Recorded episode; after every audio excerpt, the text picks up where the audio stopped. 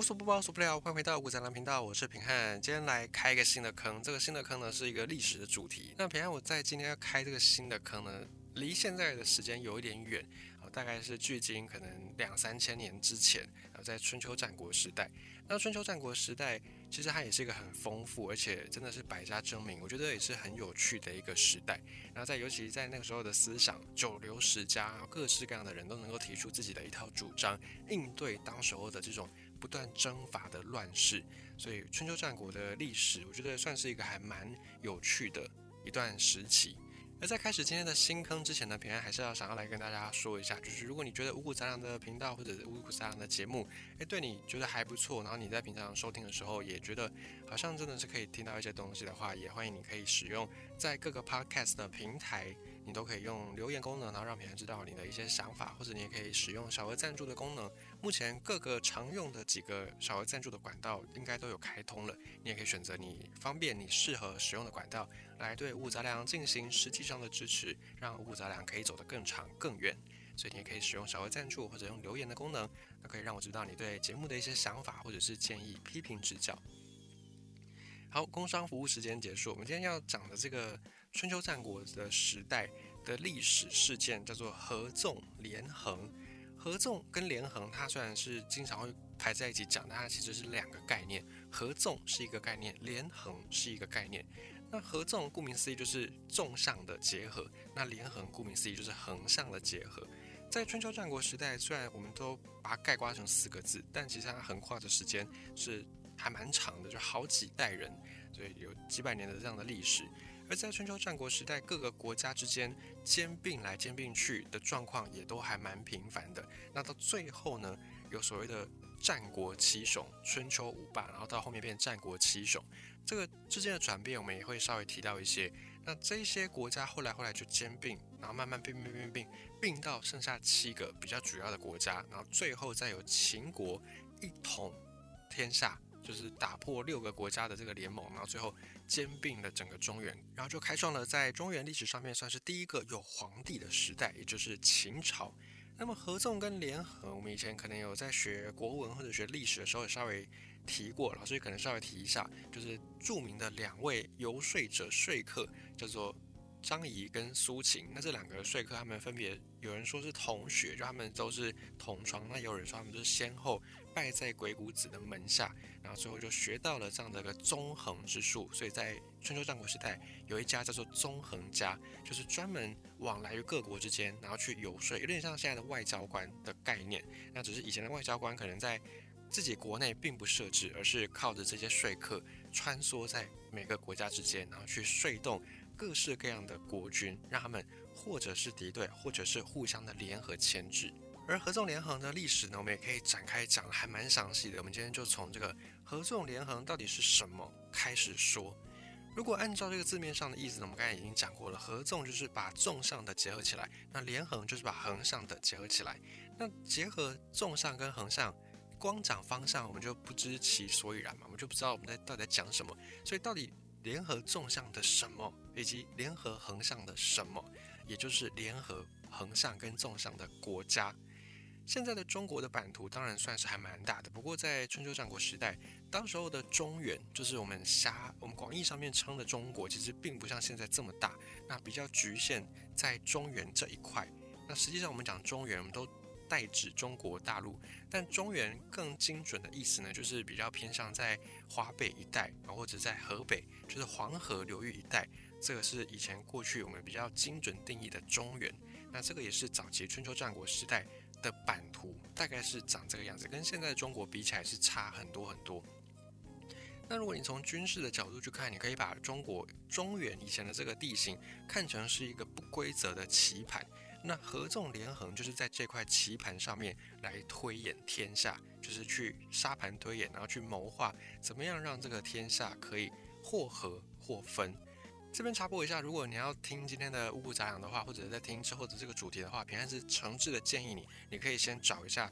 战国时代，就是在春秋战国时代的国家图。这样子你会比较清楚知道说，哎，哪一些国家他们的地理位置在哪里？那等下平安在分享这些内容的时候，你会比较清晰，比较有概念。所以强烈的、诚挚的建议你在听这一系列的主题之前呢，你可以先预备好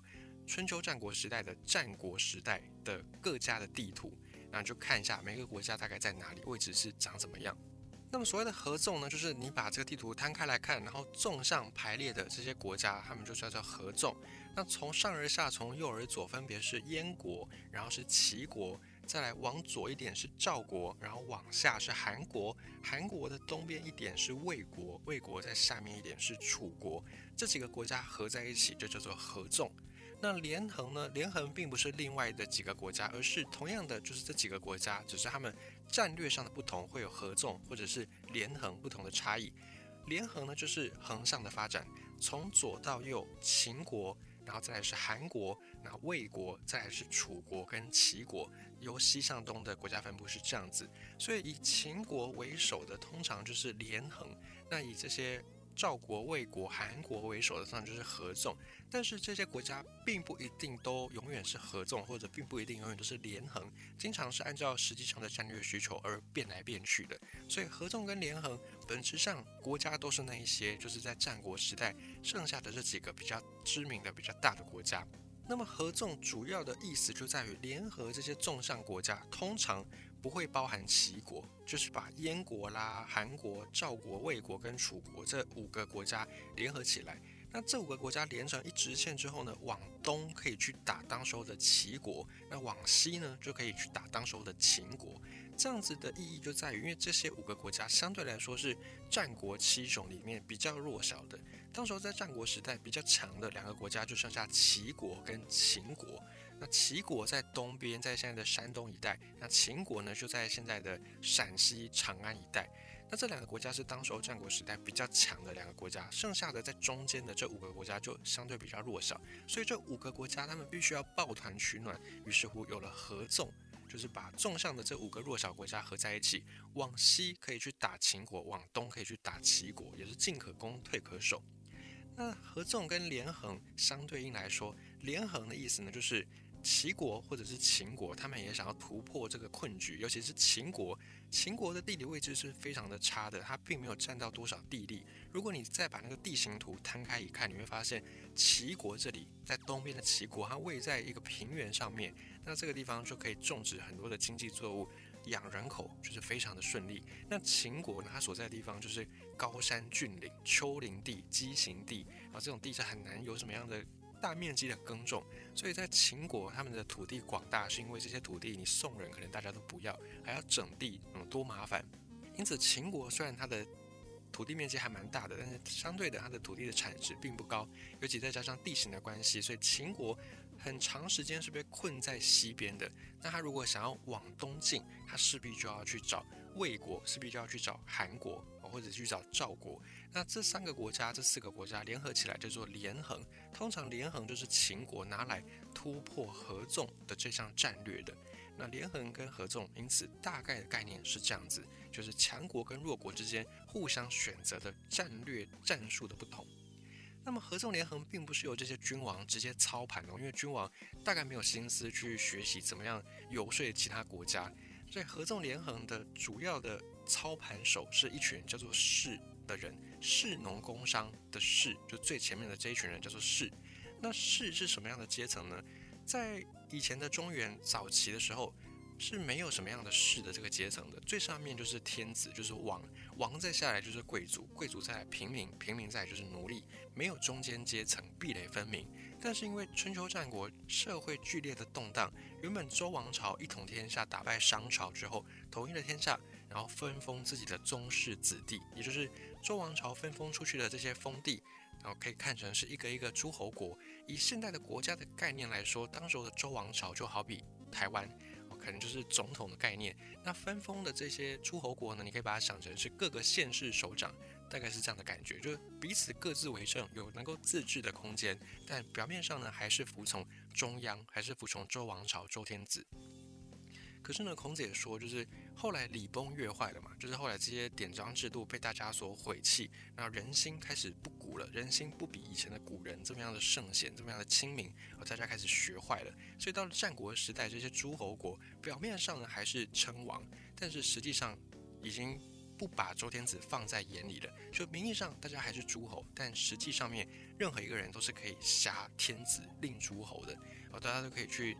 对这个周王室不理不睬，甚至践踏周王室的权威，所以在这样的社会动荡之下呢，以前的这些贵族就开始比较落魄了，或者是以前的王也开始比较不如更早之前那些时代那么样的风光辉煌。那这些落魄贵族如果想要恢复往日的这种光荣时刻，就只能够靠着自己的真才实学往上爬。也因为战国时代因为频繁的打仗，所以没有办法好好学习知识。的取得已经越来越难了，越来越不容易了。所以以前的平民他们就把握了这个机会，跟这些落魄贵族一样，就透过学习知识，透过学习各种各样的技能，然后去让自己能够具备一些谋生能力，然后往上爬。所以慢慢的士这个阶层就因此诞生。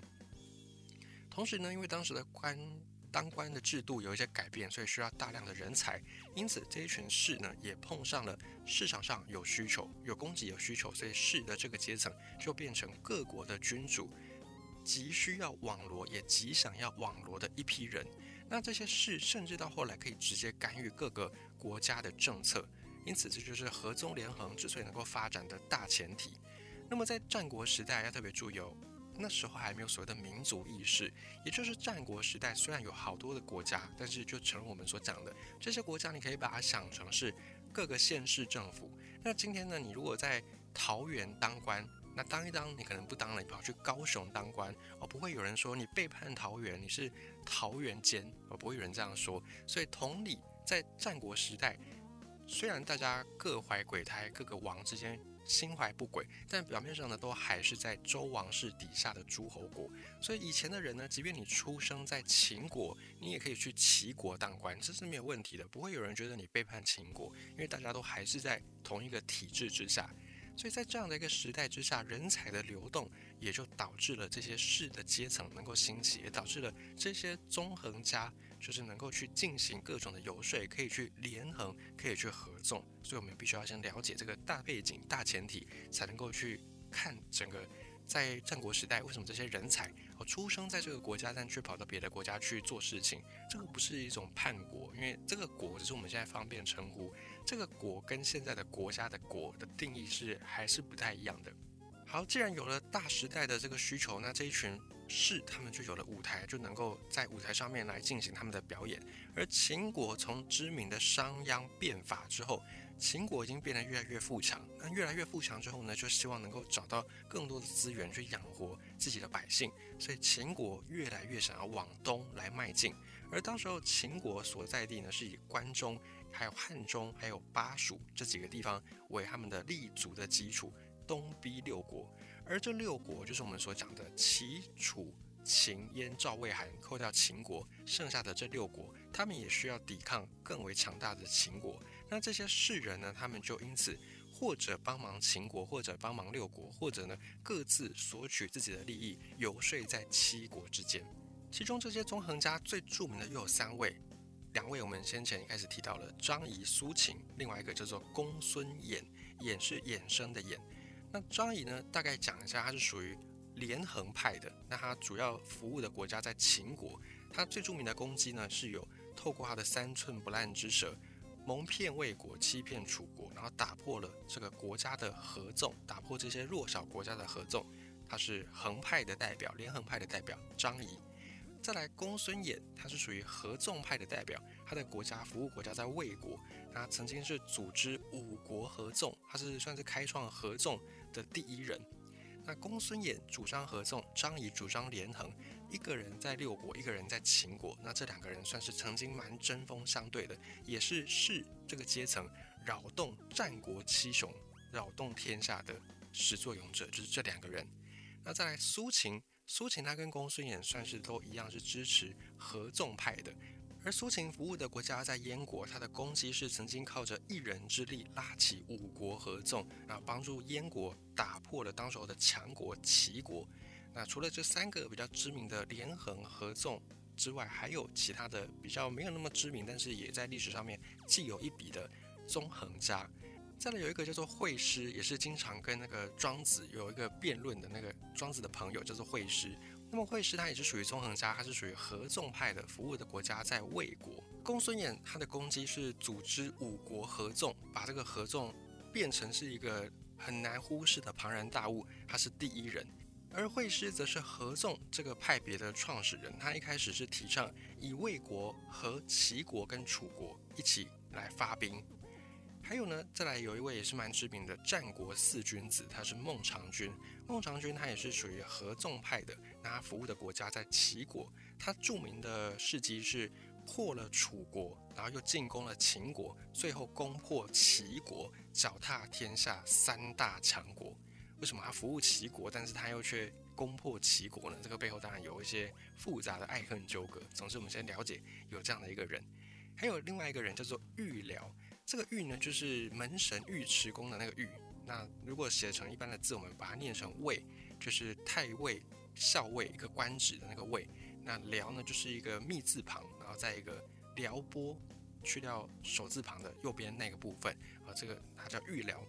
玉辽它就是属于连横派的，服务的国家在秦国。他曾经以金钱连横的这个策略，破坏了六国的合纵，最终帮助秦王秦始皇嬴政统一天下。那以上这几个人物，就是在合纵连横，在战国七雄时代，纵横各个国家之间的重要的角色，也是整个天下的操盘手。当时候天下大概就被这几个人玩弄在股掌之间。所以在战国时代，战国七雄们的历史其实就是合纵连横、互相交手的历史。你可以把它想成是两大阵营互相的攻防。那在这一集呢，我们先稍微对整个战国时代有一个初步的了解，也对纵横家哦以及纵横家底下的一些人物有一个大概的认识。我们先做一个背景的铺陈。那之后呢，我们就慢慢的开始来分享战国七雄们之间的纵横。交错、连横合纵的爱恨情仇。